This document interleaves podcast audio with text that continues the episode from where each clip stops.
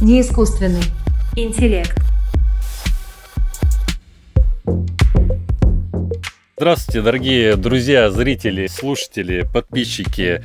Это прямой эфир подкаста «Не искусственный интеллект» и я, Антон Кузнецов. Сегодня наша тема условно названа «Физик против философа. Спор о свободе воли». Правда, физиков в нашей небольшой студии будет не так уж много. И, кстати, сегодня мы вручим подарки за наш предыдущий конкурс. Будьте внимательны и следите за моментом, ждем ваших комментариев. Так или иначе, совсем недавно в Клабхаус отгремела полемика между Давидом Яном и Дмитрием Волковым. Спор не только между двумя IT-бизнесменами и визионерами, но и можно так грубо определить физиком и философом.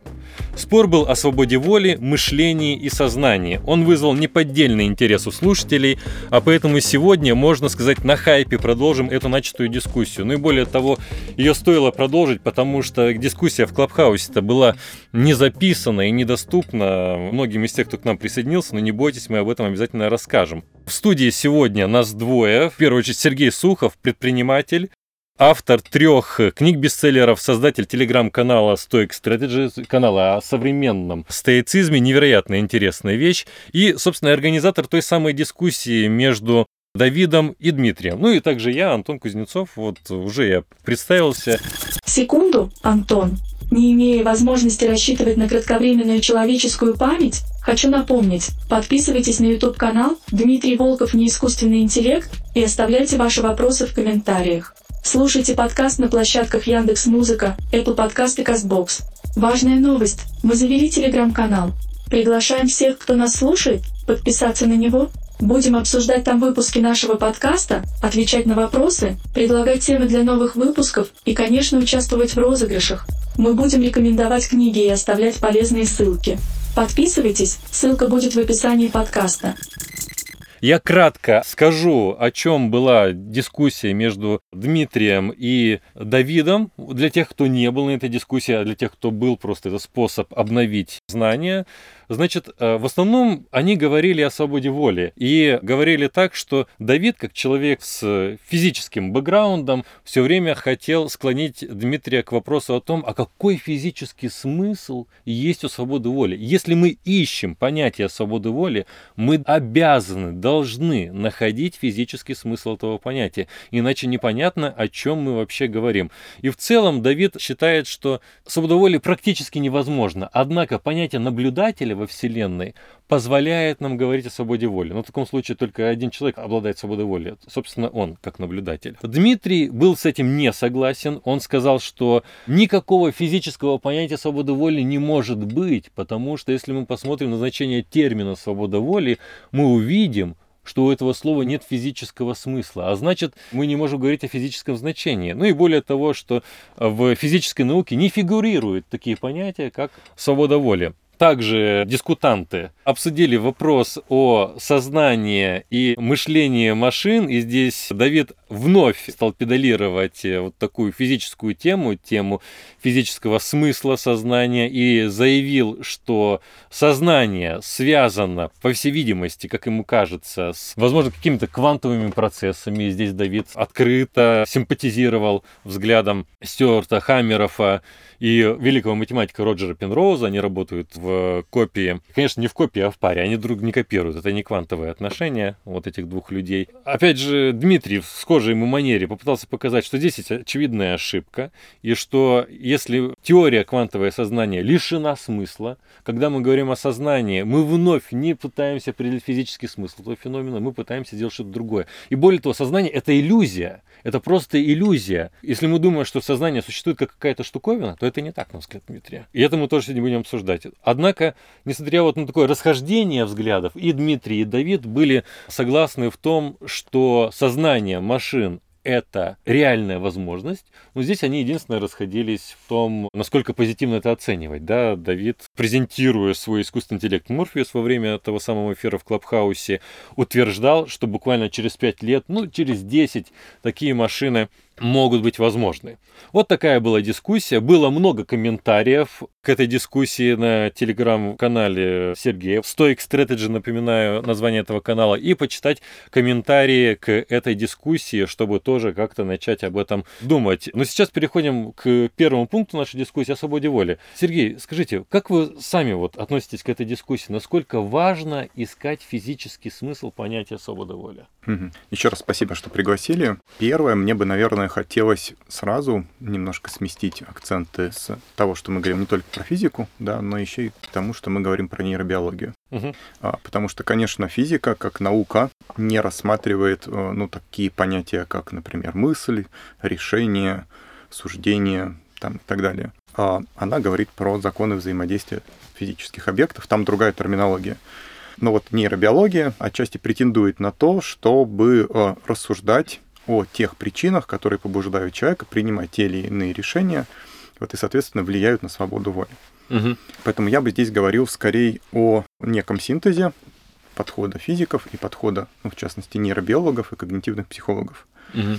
И если мы рассматриваем вопрос свободы воли через эту призму, то мы можем прийти действительно к очень, ну, таким нестандартным суждениям, хотя, может быть, на сегодня уже для кого-то стандартным, да, что о, в значительной степени все наши решения, все наши действия детерминированы и предопределены действием как законов Мгм. физики, так и наших нейробиологических процессов, которые диктуют наше поведение, наше мышление, наши решения в конечном итоге в любой Мгм. момент времени. Ну, отлично. Я вижу, что есть определенная симпатия с Давидом, но есть и, конечно, более расширенная позиция у вас. Но как вы смотрите на точку зрения, о которой говорил Дмитрий? Дмитрий заявил, что вопрос о свободе воли и детерминации – это не вопрос, что они друг друга исключают. Дмитрий как раз говорит, наоборот, вопрос о том, что есть физическая или нейробиологическая детерминация, все равно не устраняет свободу воли. Как к этому вы относитесь? Я бы сформулировал следующим образом. Вот вы сказали, да, что у меня есть канал Stoic Strategy, и Мгм. он про философию стоицизма, и вот в частности у стоиков у них очень интересное рассуждение на эту тему, они вот мне максимально близки, и мне кажется, они синтезируют вот то, что мы сейчас с вами говорим.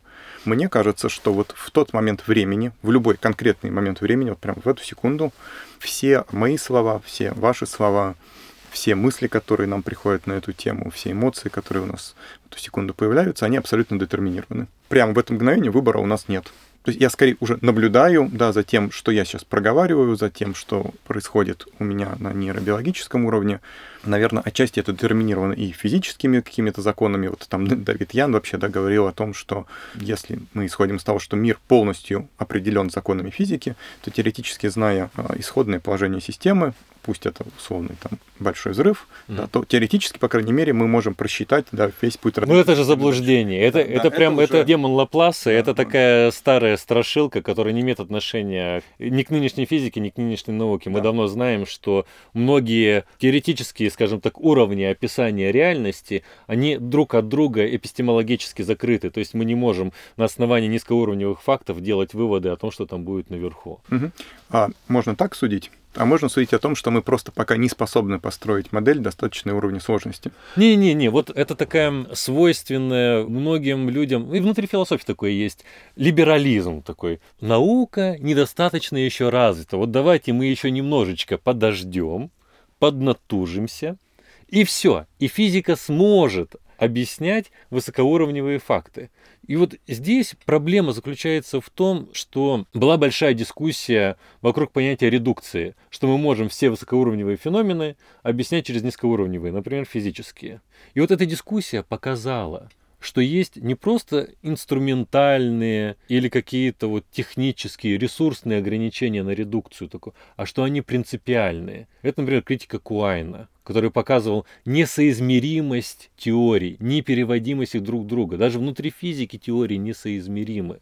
И поэтому это представление, оно, собственно, поддерживается лишь вот такой, мне кажется, очень э, поверхностной интуицией, что такое когда-либо возможно. Но на чем оно основывается, в действительности мне совершенно не ясно. Вот Мгм. так бы я сказал. Еще раз, мне кажется, что, ну, если мы говорим про свободу воли, и тут дальше большой диспут, есть ли свобода воли у небиологических объектов, но если мы говорим про биологических существ, в частности, Мгм. про человека, а мне кажется, что рассуждать о свободе воли, пока мы сегодня мы рассуждаем именно в контексте человека, то надо говорить не столько о физике, сколько о нейробиологии. Ну, даже если мы говорим, нейробиология является угрозой для свободы воли. А нет.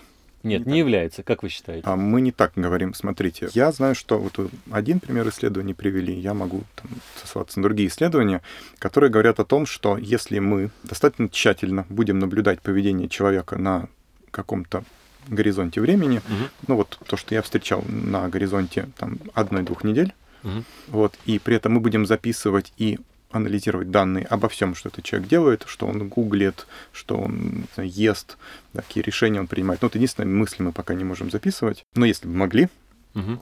да, то вот если у нас есть свод данных, это достаточно большой объем информации, то мы сможем с очень высокой вероятностью, с вероятностью там больше 80%, тотально предсказать все его... Все его Ну, это же миф, это же просто ни на чем не основанное утверждение, потому что какого рода эти данные, да? Если это данные третьего лица, что это значит?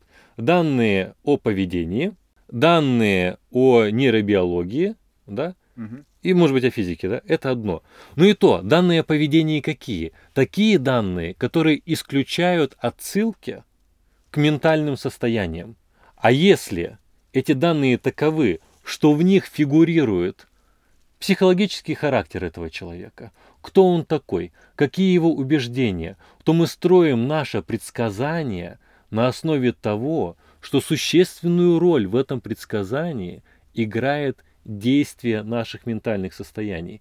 И таким образом постраиваемое предсказание не исключает свободу воли. Например, я наблюдая за своим другом, который коммунист. Через три месяца выборы, мне не надо за ним наблюдать, да? Я уже знаю, как он проголосует. Значит ли это, что он не действует свободно? Нет, вовсе не значит. У меня анекдот. Как-то раз с мужиками расширяли сознание, но расширились только зрачки. Ха, ха, ха.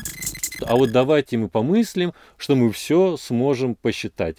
Ну и что? А, ну, мы с вами на разные источники опираемся, да, я опираюсь на источники ребят, которые занимаются, например, разведкой, военной и, в частности, финансовой. Когда мы говорим о ментальных состояниях, то тут тоже, мне кажется, надо быть осторожным, потому что что такое ментальное состояние? Да? Первый вопрос. Отличается ли ментальное состояние от эмоционального состояния? Эмоциональное состояние — это фон гормонов и нейромедиаторов в человеке. Если мы, например, Ох. имеем, и не более того, куча экспериментов, подтверждающих то, что если человеку ввести те или иные вещества, то это влияет на его эмоции, Мгм. соответственно, его эмоции начинают влиять на его решения Мгм. там, и так далее. Если мы говорим про ментальные программы, которые действуют в человеке, то они, в принципе, тоже неплохо описываются. И то, что человек является коммунистом, ну, как вы, да, пример Мгм, привели, это яркая иллюстрация определенных паттернов его мышления.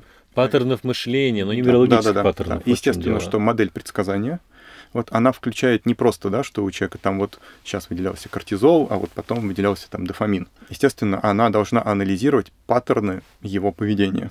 Именно поэтому, например, условно IT-компании, тот же Google, он собирает паттерны поведенческие.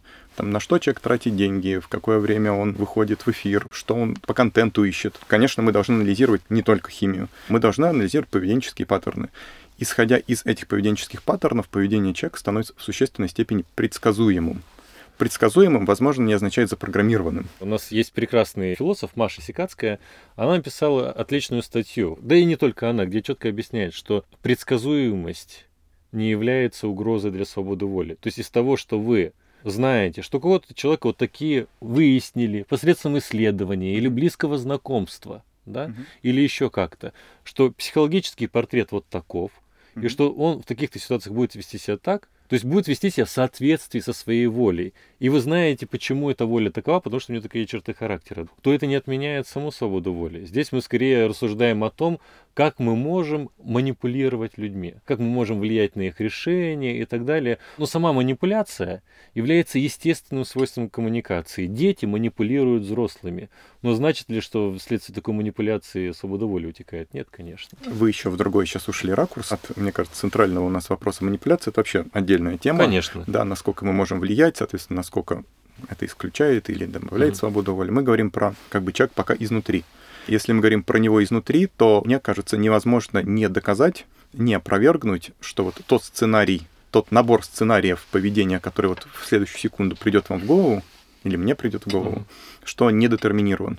Это вот на сегодня нету никаких метрик, позволяющих это проверить. Обычный контраргумент на это, да, а вот я сейчас возьму и прямо начну себя вести максимально спонтанно, через секунду после выхода из этой студии. И вот вы типа никогда в жизни не предскажете, что я буду делать. Так вот, нет, это не так. Это будет предсказуемо. Потому что вот на самом деле тот набор вариантов поведения, из которых я буду выбирать вот в то самое мгновение, когда мне будет казаться, что я тут супер спонтанный и великолепный, он на самом деле, вот этот набор, из которого я выбираю, он детерминирован последними несколькими днями моей жизни. Полностью детерминирован.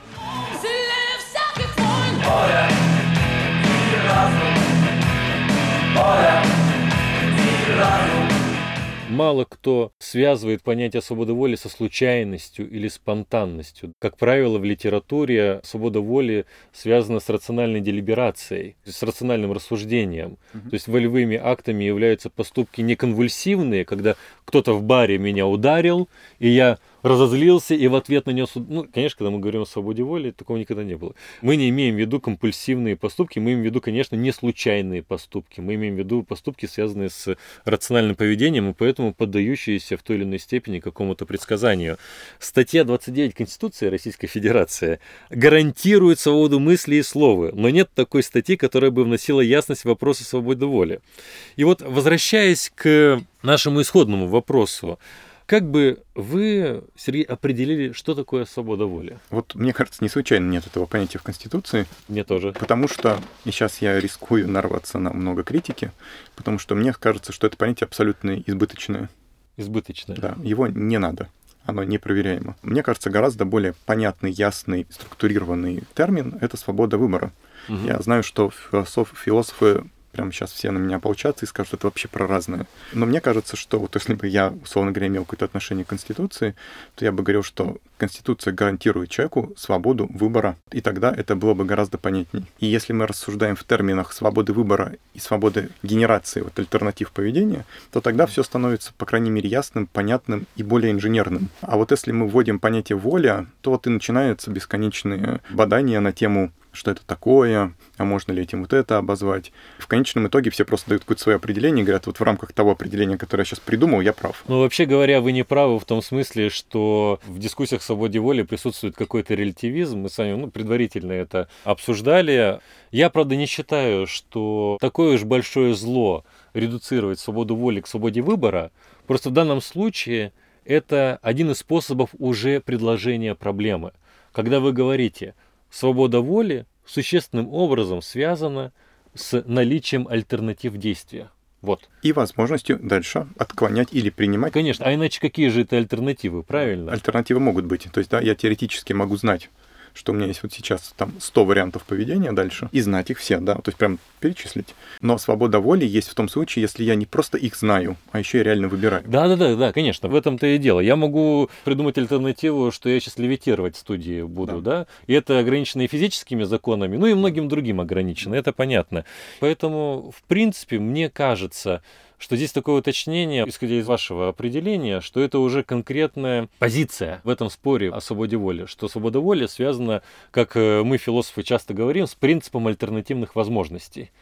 Я думаю о свободе воли в таком редуктивном отчасти плане, что это совокупность способностей. Под свободой воли или выбора, как вам вот удобнее, да, мы понимаем некоторую совокупность способностей по рациональному принятию решения, обдумывания и вот составления, например, длительных планов, и то, что мы имеем так называемые желания второго порядка. Да? Ну, можно много всего еще сказать. Ну, что такое желание второго порядка? Ну, вот я сижу на диете, и ночью неведомая темная сила влечет меня к холодильнику, я вижу там лакомство и думаю, сейчас-то я его схвачу. И тут отдергиваю руку, потому что я хочу диету соблюдать.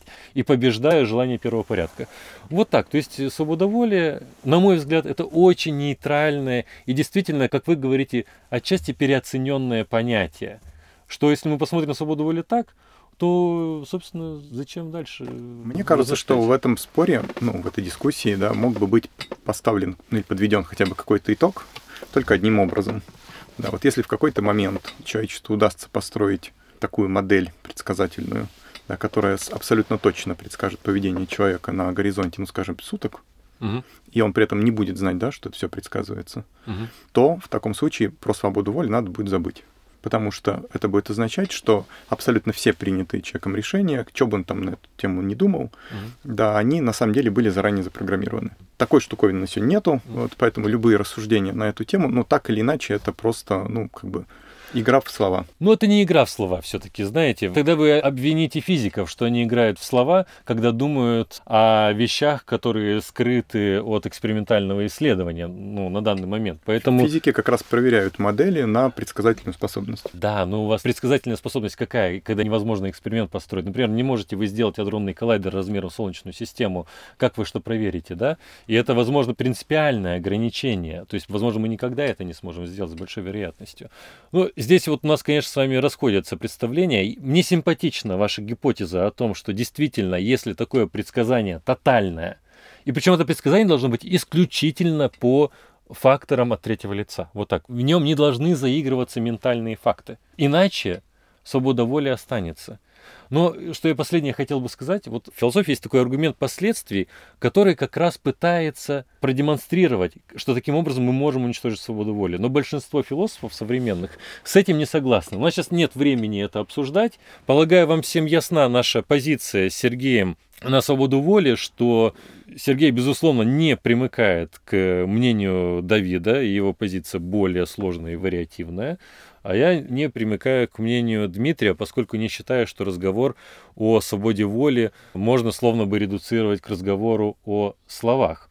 Сейчас мы обсудим с Сергеем, скажем так, в более компрессированной форме вопрос о сознании, который прозвучал в эфире между Давидом и Дмитрием, и перейдем, наконец, к вашим вопросам.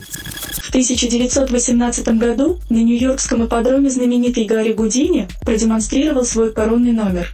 Фокусник вывел пятитонную слониху Дженни, дал посмотреть на нее со всех сторон, а затем завел животное в специальную клетку. Ассистенты мигом набросили на Дженни белое покрывало, Гудини выстрелил из пистолета, двери вольера открылись, и почтенная публика обнаружила, что слон исчез, причем за какую-то долю секунды. Не происходит ли это также с сознанием? Вот Дмитрий в той дискуссии сказал, что вообще говоря, сознание – это иллюзия. Имеется в виду, что если я думаю, что сознание – это какая-то вот вещь, то это вовсе не так. Как вы, Сергей, к этому вот относитесь? Ну и потом к тому, что вот Давид говорил про квантовые штуки. Я бы, наверное, сейчас не стал комментировать ни Давида, ни Дмитрия. Угу. Вот, а по поводу сознания. Опять же, попробуем на это взглянуть, ну, с точки зрения такого рационального, да.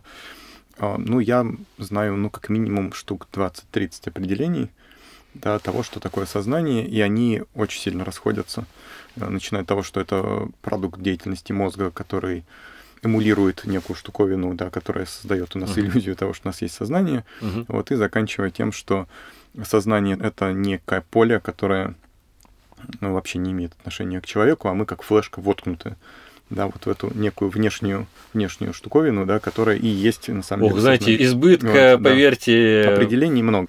Поэтому вот мне кажется, опять же, да, чтобы дальше двигаться, нам нужно как-то определить вообще про что мы, и вообще есть ли сознание еще есть, есть там есть подсознание, надсознание и, и так далее, да, и пока, да, и еще есть потом ум, еще есть потом разум, вот и еще есть потом внимание. И, и это все ну, слова из разных научных дисциплин, вот это все слова с тьмой определений. Поэтому мне кажется, что а, вот чтобы мы сейчас не рассуждали, на сегодня нет ни одного общепринятого сложившегося определения сознания. Это понятно. И это понятно, потому что, как я часто говорю вот, на лекциях о сознании, что в отношении этого термина невозможна диктатура. Да? Что мы сейчас с вами решили вот так. Вышли на улицу и слышим, кто-то говорит не так. И сразу же начинаем, да вот вы неправильно говорите о сознании и тому подобное. Конечно, это обреченный на провал проект, иметь одно определение сознания, поскольку это полисемантический термин, который действует просто в разных регионах теоретических дискуссий, имеет ценностное значение в этике, религии и так далее. И, конечно, вот говорить о том, что мы, например, желаем достичь глобального консенсуса, это, как говорится, нон-стартер, да, или просто выстрел себе в колено, если мы начнем заниматься такими вещами.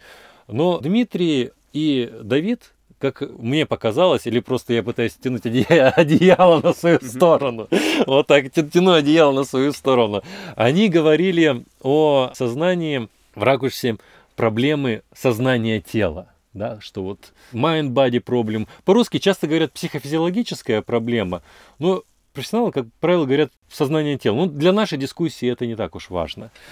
И проблема того, что такое сознание и как оно инкорпорировано в отношении к физическому, к мозгу, вот так вот. Вот такой вопрос. И в этом отношении, как вы смотрите на э, это? Ну, опять же, однозначного ответа нет, но совершенно то, что точно мы знаем, да, что на деятельность сознания а, влияет в существенной степени ну, нейрофизиология и гуморальная система, то есть то, что у нас находится внутри кровеносной системы. Точно, что нельзя исключить, да, что если мы влияем на эти две составляющих, то у нас меняется состояние сознания. Вот это вот факт, который там, ну, наверное, никто с ним не будет спорить. Я думаю, что то, что вы сейчас представили как некое преимущество, да, что нельзя вот в конечном итоге договориться о том, что мы под, под, типа, Ну, не преимущество, да. это, скажем мне кажется, так, мне кажется, обстоятельства. скорее, мне кажется, что это вот скорее недостаток, от которого бы лучше бы избавиться. Вот вы рассуждаете как конфуцианец, не как стоик. Вы знаете, Конфуций говорил, что вот посмотрите, у нас проблемы в бытии, потому что имена действуют как какая-то чехарда. Давайте мы разберемся с этим раз и будет все хорошо. Но ведь э, это, я считаю, что это естественное положение дел не является проблемой, потому что оно естественное положение дел. То есть мы не сможем э, определить сознание, чтобы все были удовлетворены. Честно говоря, не знаю, почему стойки тут по боку пошли, да, поскольку они как раз очень много занимались понятиями. Не-не, вот. я, я просто, видите, а, что, что помню, то и пою. Ну, мне кажется, что вот тем не менее, да, договориться, что внутри какой-то дискуссии мы подсознанием понимаем вот это, вот это обязательное условие того, чтобы мы говорили, ну, более-менее осмысленно.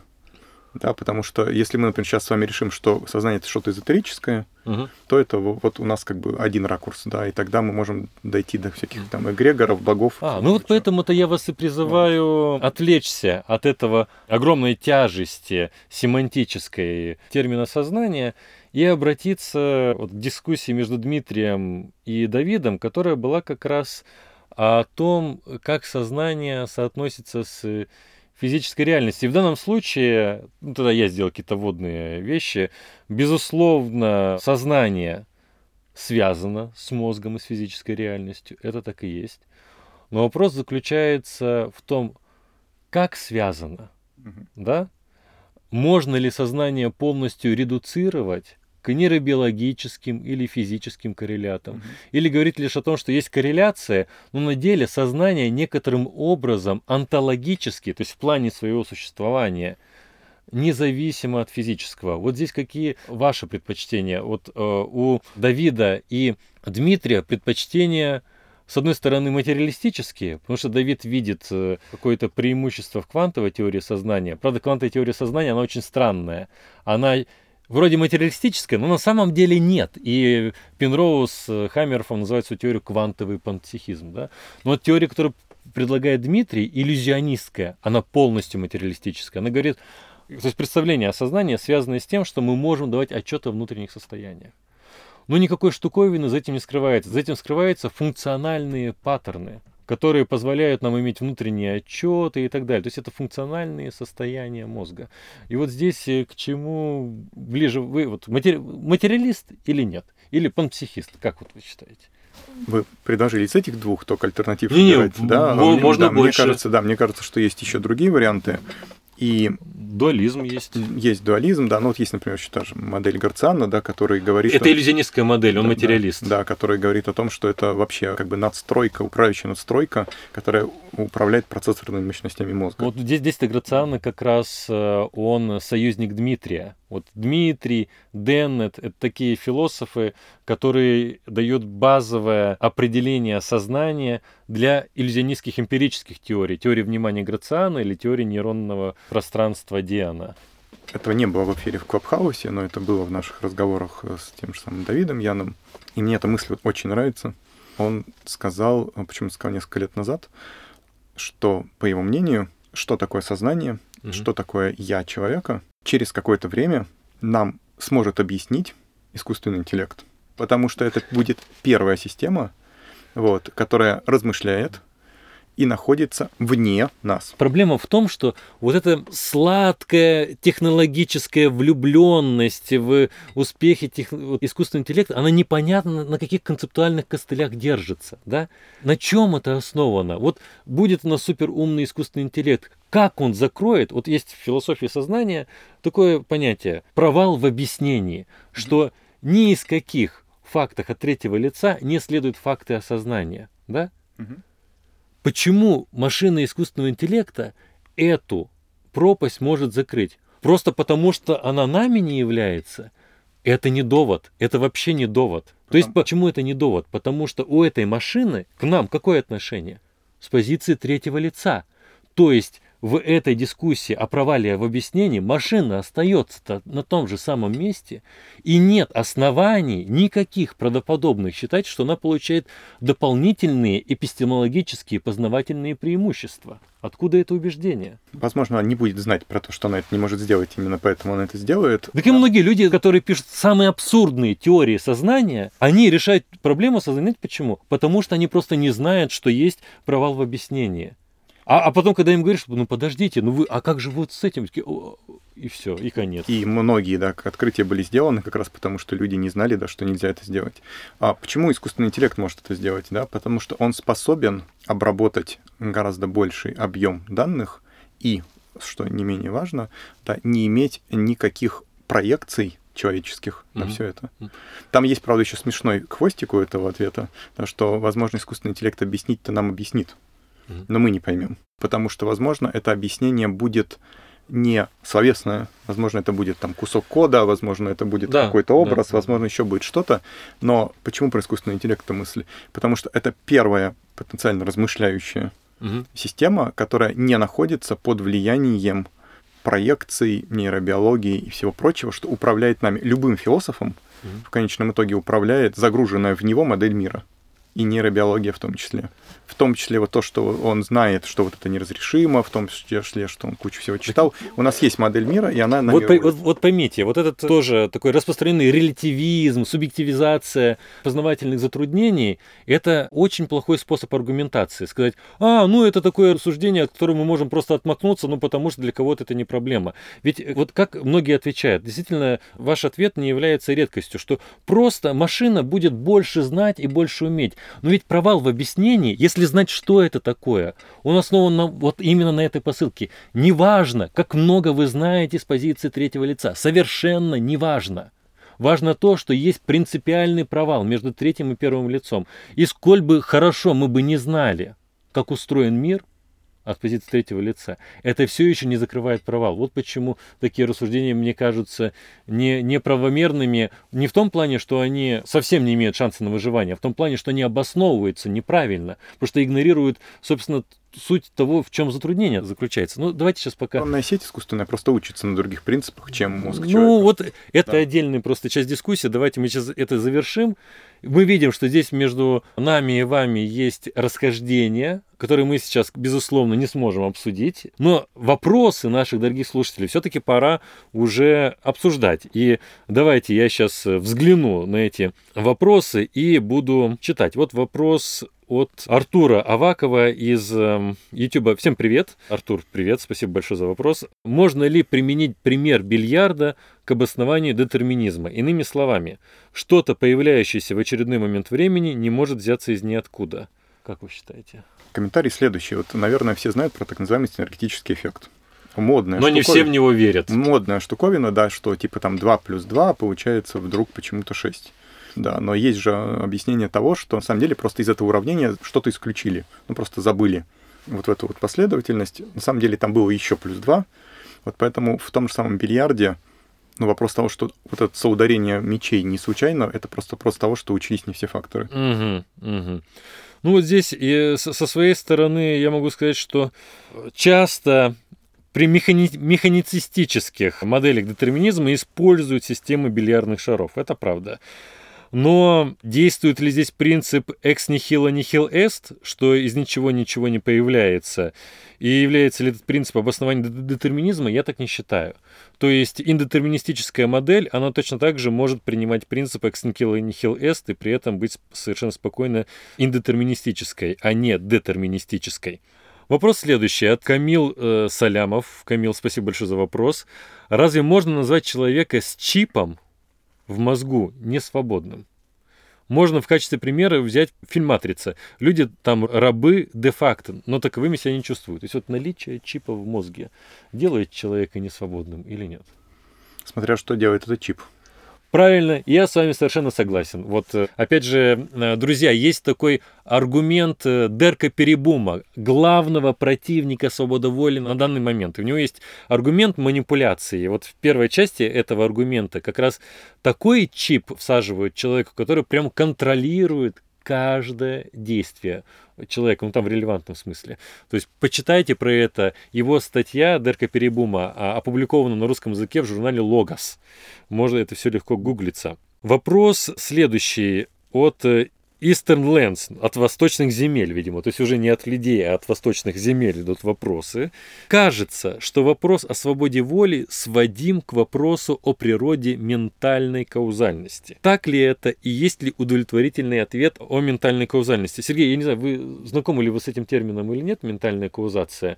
Ну, знакомы. Ментальная причинность. Да, ментальная причинность. Тогда, опять же, вы начинаете, я подхватываю, как говорится. Мне кажется, еще один весьма, весьма нечеткий термин. Еще раз, моя позиция заключается в следующем, да, что на то, какие решения мы принимаем, соответственно, есть ли у нас свобода воли, влияет куча всего, не только ментальные паттерны, то есть не только алгоритмы, которыми мы мыслим, но и еще и состояние, в котором мы это делаем.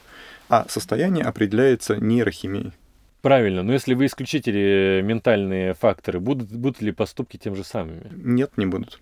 Значит, по-вашему, присутствие ментальных факторов существенно для свободы воли или нет? Конечно. Но вот то, насколько мы свободны в этих самых паттернах, это большой вопрос. Но здесь я скажу, да, ментальная каузальность является частью свободы воли, и в целом, я согласен с пафосом, в общем, который в самом начале выдвигает Сергей, что свобода воли есть, но пространство для свободы не столь велико, как нам кажется. Вот так, что мы, вот как Спиноза говорил, да, мы свободны, потому что не знаем всех причин наших поступков. Но, правда, я не спинозист в этом вопросе, но так или иначе, действительно, пространство свободы, оно не, сто, не столь велико. Некоторые философы даже говорят о таких вещах, как flickers of freedom, искры свободы. В общем, здесь я тоже согласен и добавлю лишь, что вот если удовлетворительная модель ментальной каузальности, ответ такой – Моделей ментальной каузальности очень много, и они в действительности зависят от того, кто вы такой. Если вы физикалист, то ваши модели одни. Если вы панпсихист, то другие. Если вы дуалист, то третье. Да? То есть здесь выбор модели ментальной каузальности зависит от того, какую онтологическую модель сознания и природы в целом вы выбираете. И, конечно, я хочу добавить, что хотя ментальная каузальность необходима для свободы воли, она недостаточна. Вот, например, в случае, когда вот меня в баре э, толкает человек или бьет, я бью в ответ, будучи злым. Злость – это фактор моего действия, да? Но это действие не было свободным, потому что оно было компульсивным, автоматическим, да? А это не имеет отношения к свободе воли. Вопрос от Андрея Михалкевича такой. А разве наблюдатель в науке не детерминирован? В таком случае, как наука может опираться на сознание в качестве верификатора? Вот, мне кажется, немного путанный вопрос. Э, что вы думаете, Сергей? Да, путанный вопрос. И вообще наблюдатель в науке это другая история. Я согласен. Но здесь, знаете, это удобный способ поднять то, о чем мы эм, с вами не говорили. Вот эта странная позиция Давида, что наблюдатель является источником свободы. Вот я когда вот об этом услышал, в эфире Клабхауса, когда он связал наблюдателя с свободой, я подумал следующее. Блин, э, Давид смешивает понятие обычного наблюдателя и наблюдателя вот э, в квантовой механике. Очевидно, что в квантовой механике понятие наблюдателя не синонимично такому наблюдателю, как вот я, вот как я сейчас вас наблюдаю. Это не то же самое.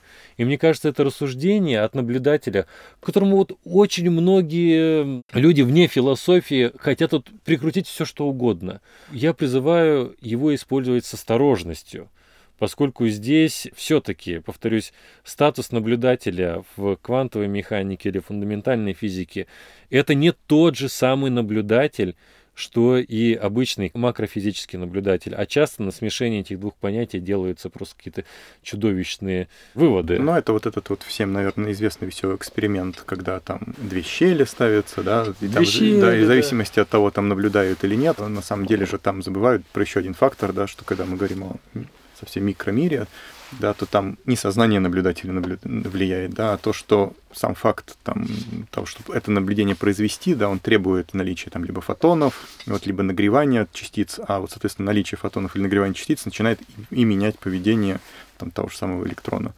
В общем, там сложнее история, чем... чем Конечно. считывается. Но чтобы было ясно, а, наблюдатель в данном случае, вот обычное понятие наблюдателя – это пассивное. Вот это пассивный наблюдатель.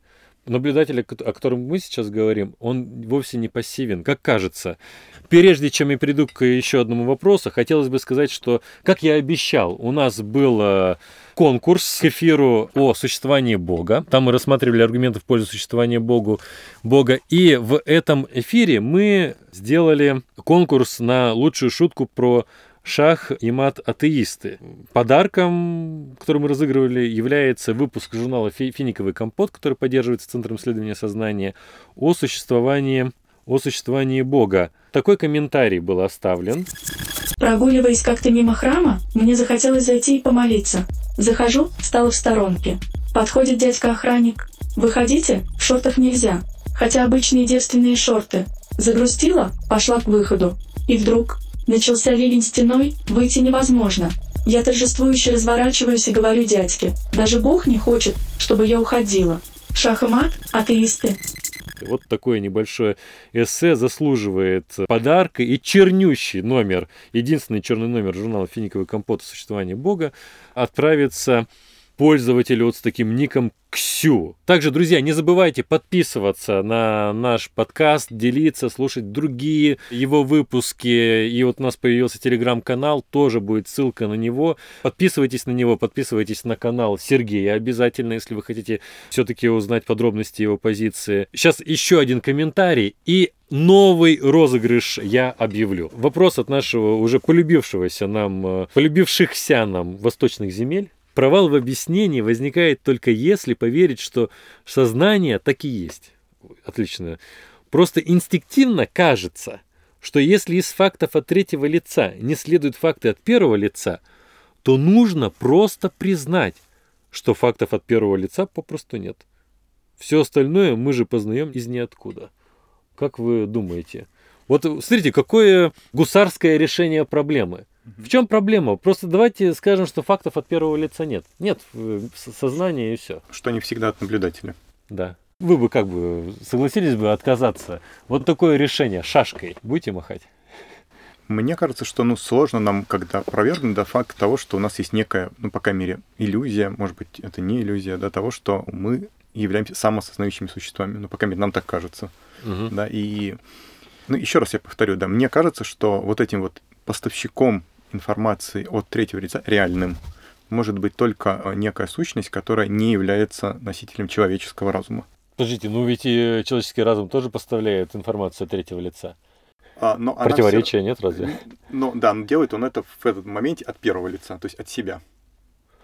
Ну ведь и То есть перс- я сужу, перс- то есть я сужу, например, у об робота тоже же есть перспектива но она хотя бы не познавательная.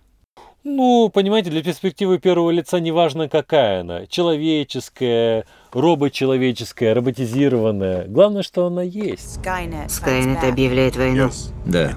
Первым делом он посылает ракеты на Россию. А почему на Россию? По-моему, они теперь наши друзья.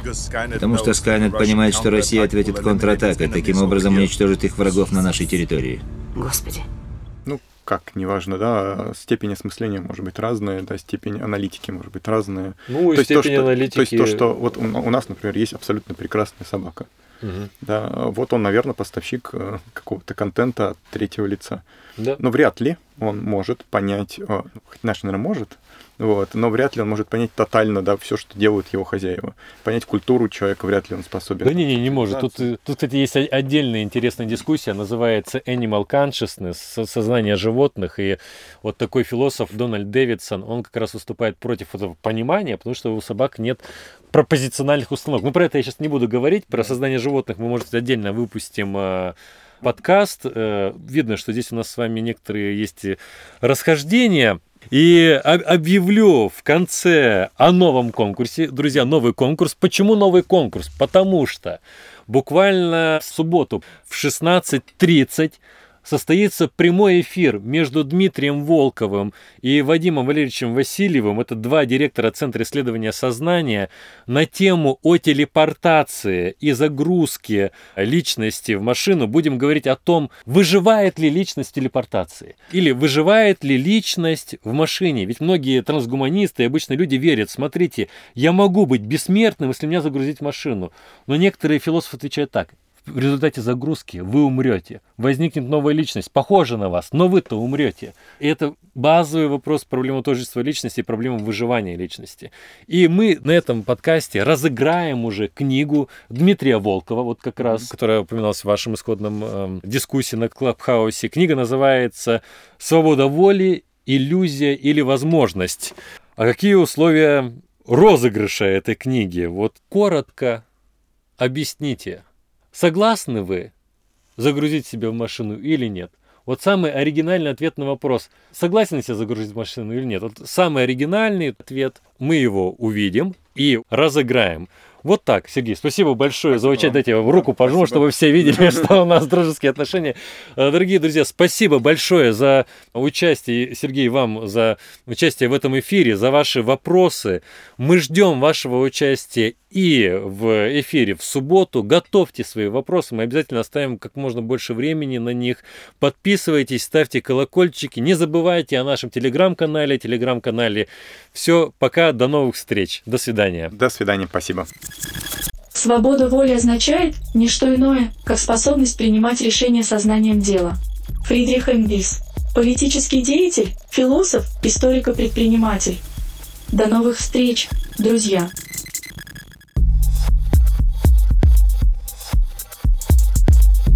Не искусственный. Интеллект.